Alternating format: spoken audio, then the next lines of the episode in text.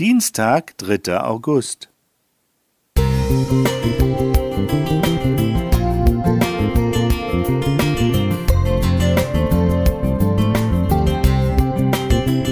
Ein kleiner Lichtblick für den Tag.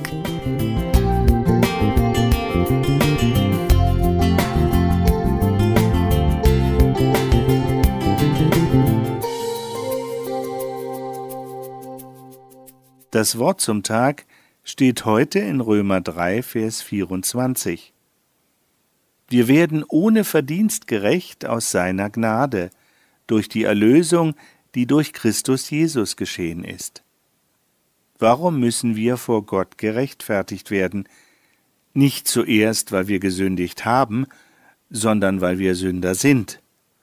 Unser Sündersein zeigt sich darin, dass wir Dinge tun, die Gottes Wesen entgegenstehen. Sein Gesetz zeigt mir wie ein Spiegel, ja, ich bin Sünder. Mein Denken, meine Motive, meine Taten sind die äußeren Zeichen für einen inneren Zustand. Wenn ich nun weniger schlechte Dinge täte und weniger gute Taten ausließe, brächte mich das dem Himmel näher? Nein, an unserem Sündersein ändert sich nichts, wenn wir weniger Sünden tun. Dann sündigen wir doch drauf los. Der Gedanke war schon für Paulus abwegig und auch für Luther war es undenkbar, sich auf den Verdiensten Jesu faul auszuruhen.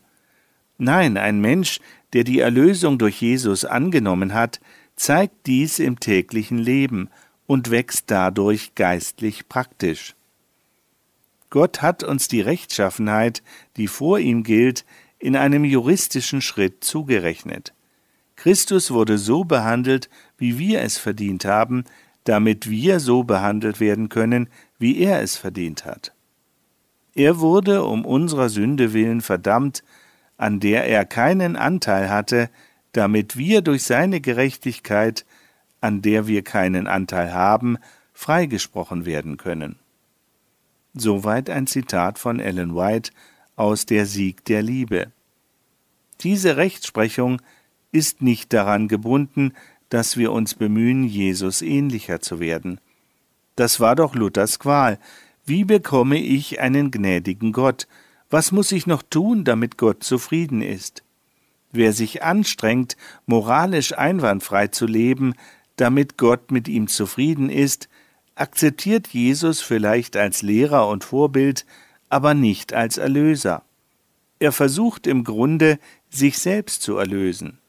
Gott bietet uns jedoch keine Teilerlösung an, wie etwa Vergebung durch Jesus, Heiligung, das heißt Charakterveränderung durch unsere Anstrengung.